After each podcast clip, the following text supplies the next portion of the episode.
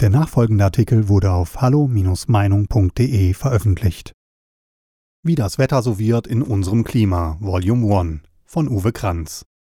Und die nächste Sau, die durchs Dorf getrieben wird, heißt Klimawandel. Kaum, dass die Corona-Schlacht etwas verblasst, sich Fake News zunehmend als True News herausstellen, die Verschwörungstheorien Realität werden, der Lack von den einst vom politmedialen Komplex propagierten Scheinwahrheiten Stück für Stück abblättert und sich die Endlosschleife für nach der Wahl verabschiedet, damit die unserer Bundeskanzlerin nachstehende Partei auch dann noch davon partizipieren kann, siehe das dritte Bevölkerungsschutzgesetz, das vielfach als Ermächtigungsgesetz apostrophiert worden war, werden schon wieder die die Klimamesser gewetzt, damit auch die letzten Zipfel von der Wurst, die einst Demokratie hieß, doch noch abgeschnippelt werden können. Lockdown forever, Grundrechte never. Die Macher des Great Reset können ihr Glück kaum fassen, erst Corona, dann die Flut. Die Flut? Nein, die Wetterkatastrophen müsste man sagen, denn die Katastrophe, die sich Mitte Juli in Nordrhein-Westfalen, NRW und Rheinland-Pfalz, RP, ereigneten und über 170 Leben und fast 700 Verletzte kostete, war ja kein singuläres Ereignis, auch wenn es noch so schlimm war. Zeitgleich suchte der Zyklon Bernd auch Österreich, Hallein und Belgien-Luxemburg auf, wo er etwa 30 Menschenleben forderte und verheerende Schäden anrichtete. Es ist der in Anführungszeichen perfekte Sturm mit tagelangen Wassermengen von bis zu 200 Litern pro Quadratmeter. Wer einen Blick nach Shengshu in der zentralchinesischen Provinz Henan richtete, sah fast zeitgleich ähnliche Bilder. Ausgelöst worden seien die Regenfälle vom Taifun Infa, der auch in den Provinzen Shenyang und Fuyang für Unwetter gesorgt haben soll.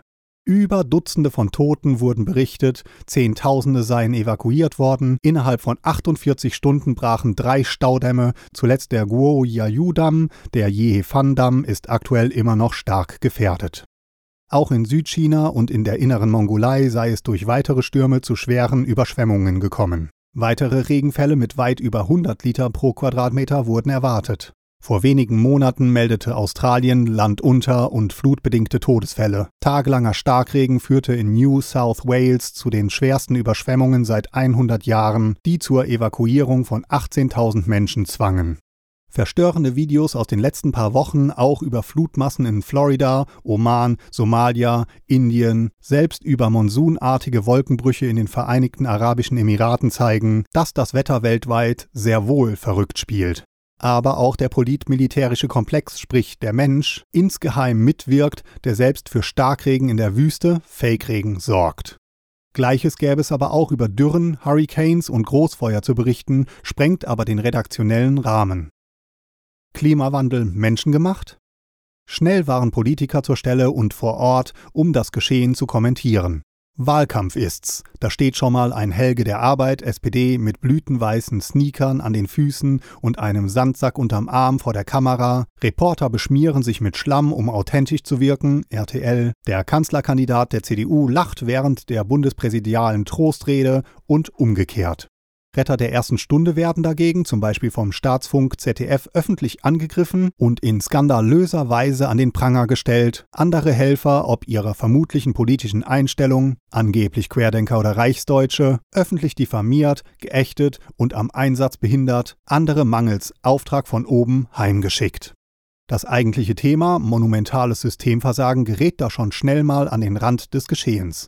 Wen kümmern da schon mindestens vier volle versemmelte Tage für Vorsorge, Alarmierungs- und Evakuierungsmaßnahmen? Wen kümmern nicht vorhandene, nicht funktionierende, zu spät oder absichtlich nicht eingeschaltete Sirenen, um Panik zu vermeiden? Wen kümmern Versagertechniken wie die Warn-App Nina, Katwarn oder 148 SMS-Nachrichten ins Blaue? Wen kümmern die Versager im zwangsgebührenfinanzierten Rundfunk und Fernsehen, WDR, die pünktlich Feierabend machten, statt zu warnen und die während der Katastrophe seichte Unterhaltung sendeten? Wen kümmern die chaotischen Führungs-, Einsatz- und Kommunikationsstrukturen offizieller Instanzen in der aufkommenden Katastrophenlage? Wen kümmert, dass die Kanzlerin der schon länger hier wohnenden Menschen lieber ihren 17. Ehrendoktor bei der Johns Hopkins Universität in den USA abholte und sich unbeholfen in den vollen Ornat zwängen ließ, statt heimzufliegen, sich unverzüglich vor Ort ein Bild von der Katastrophe zu machen und politisch straff zu führen? Sondersitzung Bundestag? Fehlanzeige. Später Fototermin mit dem sichtlich und wahrscheinlich echt emotionalisierten Bürgermeister von Schuld, Helmut Lussi, der wenigstens mit seinem trockenen Statement richtigstellte, was Frau Dr. Merkel gewohnt klimaideologisch verblendet und stereotyp von sich gab. Deutschland müsse sich an den menschengemachten Klimawandel anpassen, parallel zu dem gesamten Umsteuern auf eine klimaneutrale Wirtschaft. Lucis ungefragter Konter, das erste Hochwasser war so um 1790. Ich glaube, da gab es noch keinen Klimawandel oder nicht in den Dimensionen. Das zweite Hochwasser war jetzt 1910. Klatsch. Chapeau, Herr Lucy. Wen kümmern strafrechtliche Verantwortlichkeiten der durch Gesetz zum Handel Verpflichteten, die in sogenannter Garantenstellung durch Unterlassen, 13 Strafgesetzbuch für Körperverletzung oder Tötung von Menschen und für die Zerstörung ganzer Dörfer, Städte und Existenzen verantwortlich sind? Wer ist verantwortlich dafür, dass die Regenrückhaltebecken nicht rechtzeitig abgelassen worden sind? Sind Politik und Verwaltung bei Katastrophen denn sakrosankt? Nun, das werden die Ermittlungen zu den ersten von den Flutopfern erstatteten Anzeigen hoffentlich erweisen. Auch der neue Präsident des Bundesamtes für Bevölkerungsschutz und Katastrophenschutz BKK, Armin Schuster, erst seit November 2020 nach dem Sirenendesaster im Amt, soll mit seiner billigen Ausrede nicht wegkommen. Unsere Warninfrastruktur hat gut geklappt im Bund. Der deutsche Wetterdienst hat relativ gut gewarnt.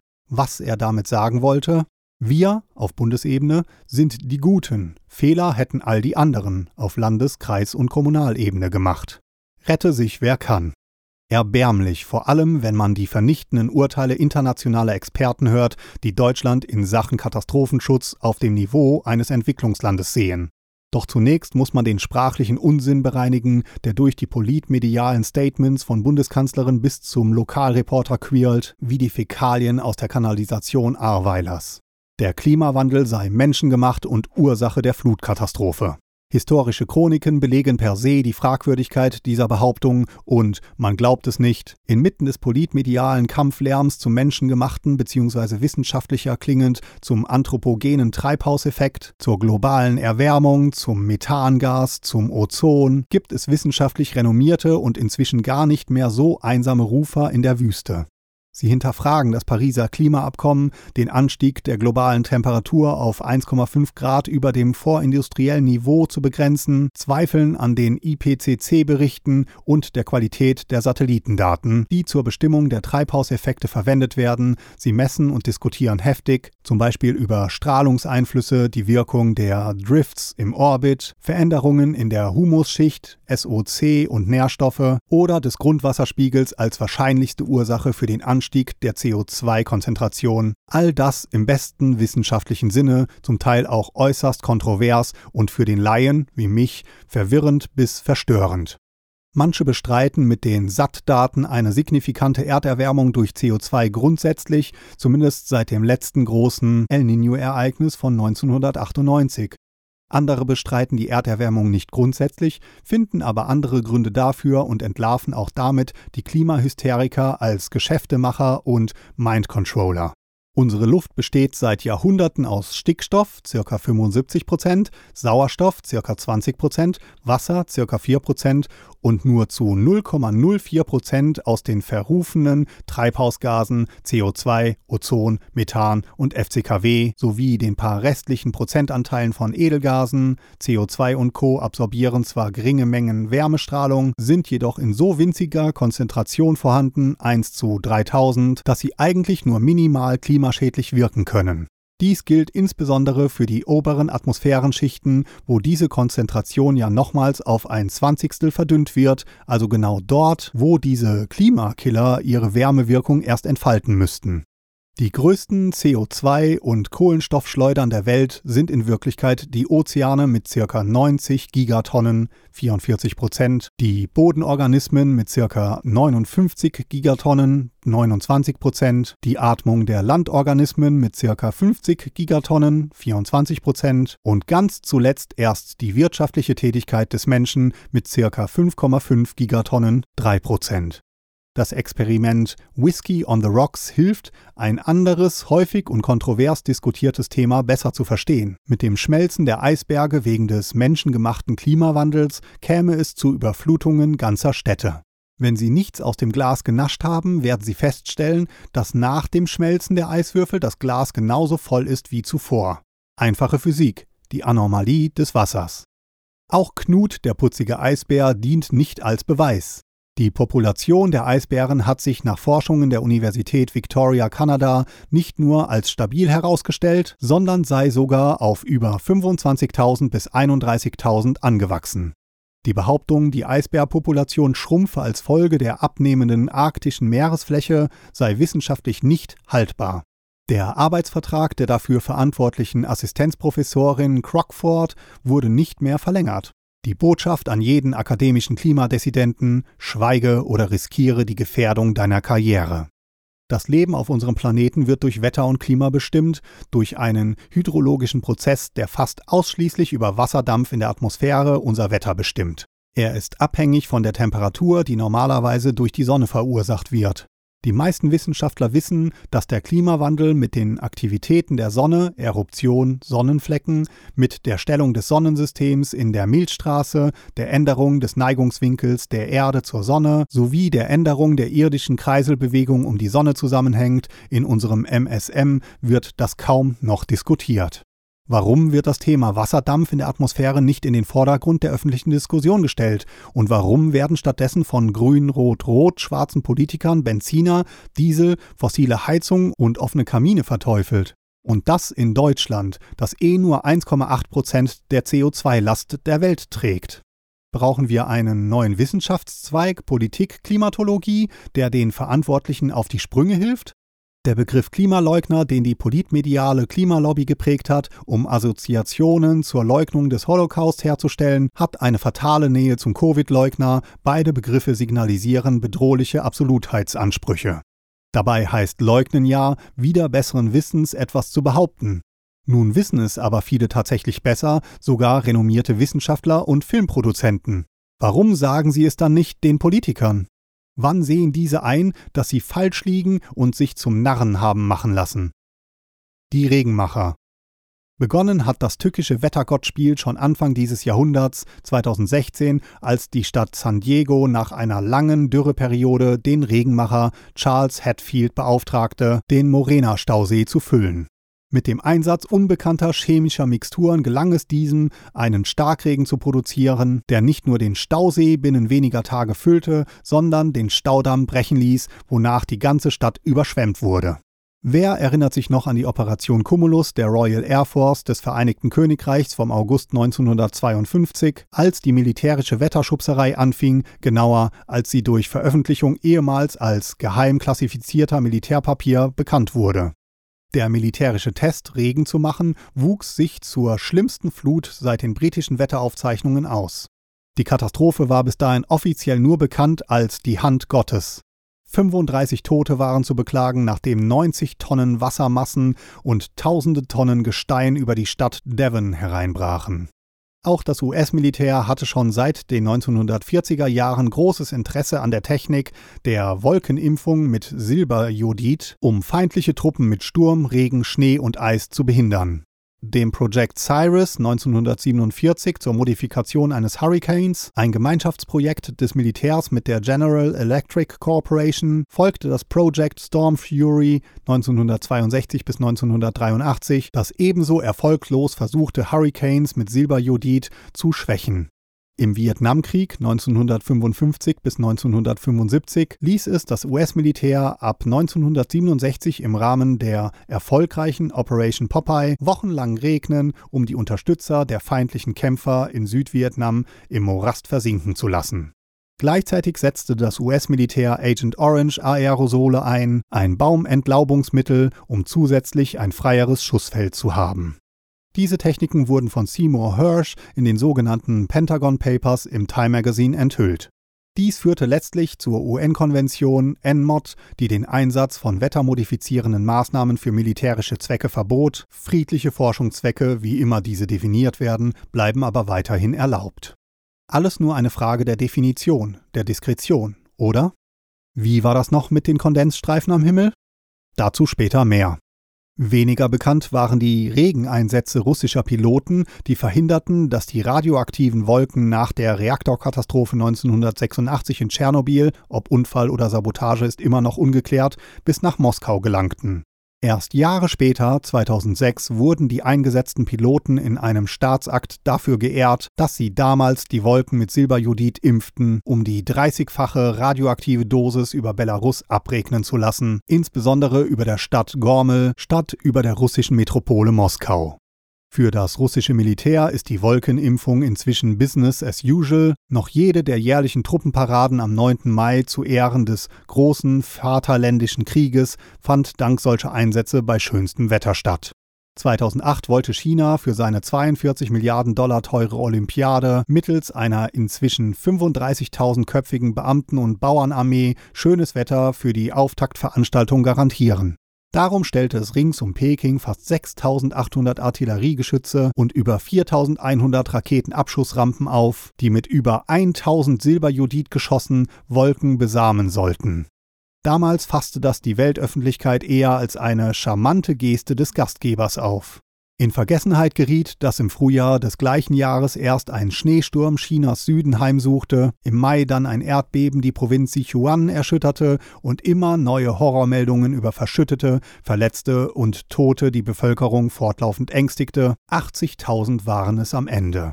Nach einer Meldung von Xinhua stiegen von 1985 bis 2003 exakt 4231 Mal Flugzeuge in die Wolken auf, um Silberjodid zu sprühen. Das, in Anführungszeichen, schenkte dem von Dürren geplagten Reich der Mitte ein Plus von 210 Milliarden Kubikmetern Regenwasser. Das Jahr 2009 endete allerdings mit einem kleinen Missgeschick. Statt des ersehnten Regens fielen riesige Schneemengen hernieder, aber das kann beim Geoengineering, beim Spiel als Wettergott, doch mal passieren, oder? Auf gut Chinesisch klingt das dann wie Pi Tai Lai und heißt, das Böse gipfelt im Guten. Die Vereinten Arabischen Emirate (VEE) ließen in jüngster Zeit in neun Großprojekten im Wert von 15 Millionen US-Dollar die Möglichkeiten der Kontrolle über das natürliche Klimageschehen erforschen. Cloud Seeding (Wolkenbesamung) mit Silberjodid in der Stratosphäre war offensichtlich immer noch die erfolgreichste Methode, befand das National Center of Meteorology (NCM Allein im ersten Halbjahr 2021 wurden 126 derartige Wetterflüge durchgeführt, aber auch Drohnen, sogenannte Zapper-Drones, wurden eingesetzt, die mittels elektrisch geladener Impulse monsunartige Wolkenbrüche erzeugten, weshalb die Bevölkerung mehrerer Regionen vor Starkregen gewarnt werden musste. Hoffentlich hatten die Statiker beim Bau der gigantischen Wolkenkratzer derartige anthropogene Phänomene einberechnet. Unsichtbare Kriegsführung wie man sieht, der Mensch spielt weltweit Wettergott. Schon seit Jahrzehnten. Die Rede ist aktuell von mindestens einer Million Tonnen Silberoxid, das aus Businessjets, Militärflugzeugen und Drohnen bis in die Ionosphäre im Rahmen einer höchst dubiosen Solar Radiation Managements SRM geblasen wird. Menschen sind zwar Teil der Schöpfung, aber nicht deren Zentrum. Mao Zedongs Spatzenkrieg Ende der 1950er Jahre zum Schutz der Landwirtschaft hätte Beweis genug sein müssen, dass der Mensch nicht nach Gutdünken in das ökologische Gleichgewicht eingreifen darf. Am Ende des Experiments zerstörten Insekten die Ernten, weil ihre natürlichen Fressfeinde, die Spatzen, fast ausgerottet worden waren. 1960 musste Mao kleinlaut von seinen russischen Freunden 250.000 Spatzen importieren, können die negativen Intentionen und Folgen des SRM ebenfalls mit solch einfachen Mitteln wieder gerade gerückt werden? Steht die Klimawissenschaftsgemeinde bei dieser neuen Art unsichtbarer Kriegsführung irgendwie verloren neben der Sache? Wirkt sie desinformierend oder hat sie vielleicht gar die gesamte menschliche Rasse verraten und sich mit Profit verkauft? Sind es wirklich nur schlichte Kondensstreifen am Himmel? Oder bestehen diese geheimnisvollen Chemtrails aus winzigen Barium- und oder Aluminiumpartikeln, die in Form hochgiftiger Regen Atemwegserkrankungen, zum Beispiel chronischer Husten, Bronchitis, chronische obstruktive Lungenerkrankungen, COPD oder neurogenerativen Krankheiten, zum Beispiel Alzheimer, Parkinson, erzeugen sollen? Oder ist das nur eine weitere Verschwörungstheorie, die sich aber, wie so viele andere, angesichts der immer deutlicher erkennbaren staatlich-militärischen Projekte zu verwirklichen scheint? Wer glaubt denn noch, dass die Kronjuwelen des militärisch-industriellen Komplexes, die Wetterkriegsführung nach der Operation Popeye in Vietnam, einfach in den Schubladen verstaut wurden? Sind 10 bis 20 Megatonnen Aluminiumoxidstaub AI2O2 und andere Nanopartikel, die mit den weltweiten Geoengineering Projects GEP angeblich nur zur Abkühlung der Erde zum Schutz unseres Klimas in die Stratosphäre gekippt werden, tatsächlich folgenlos? Oder stimmen die Berechnungen über die Toxizität unserer Umwelt, wonach genau dadurch weltweit rund 2 Milliarden der 7,5 Milliarden Menschen sterben werden? Täglich würden dann fast 110.000 Menschen mit über 123 Milligramm Aluminium kontaminiert. Bei einem 75 Kilogramm schweren Menschen wären schon eine tägliche Dosis von 1,875 Milligramm Aluminium tödlich, die statistisch gesehen nach 15 Tagen kumuliert wäre. Warum stoppt niemand diese wahnsinnigen Operationen, mit denen die Sonneneinstrahlung gedimmt werden sollen? Warum veranlassen die für unsere Gesundheitsvorsorge verantwortlichen Politiker keine grundlegenden wissenschaftlichen Studien, keine umfassenden Feinstpartikelmessungen unserer Atemluft? Ist das Dimmen der Sonne durch eine giftige Imitation von Vulkanausbrüchen wirklich noch vollkommen natürlich? Schwer zu glauben, zumal man inzwischen schon die Fakten der Faktenchecker checken muss. Offensichtlich experimentell manipulierte Dürren und Fluten, die die Lebenserhaltungssysteme unserer Erde dezimieren, werden trotz aller Gegenbeweise inzwischen veröffentlichter militärischer Geheimpapiere, wissenschaftlicher Forschungen und Veröffentlichungen weiterhin offiziell geleugnet. Das erinnert doch sehr an das staatliche Verhalten in Sachen Corona. Für Insider. Das Thema HARP werde ich in der nächsten Kolumne gesondert beleuchten. Alle Quellennachweise finden Sie in den Fußnoten des aktuellen Artikels. Weitere Beiträge finden Sie auf hallo-meinung.de. Wir freuen uns auf Ihren Besuch.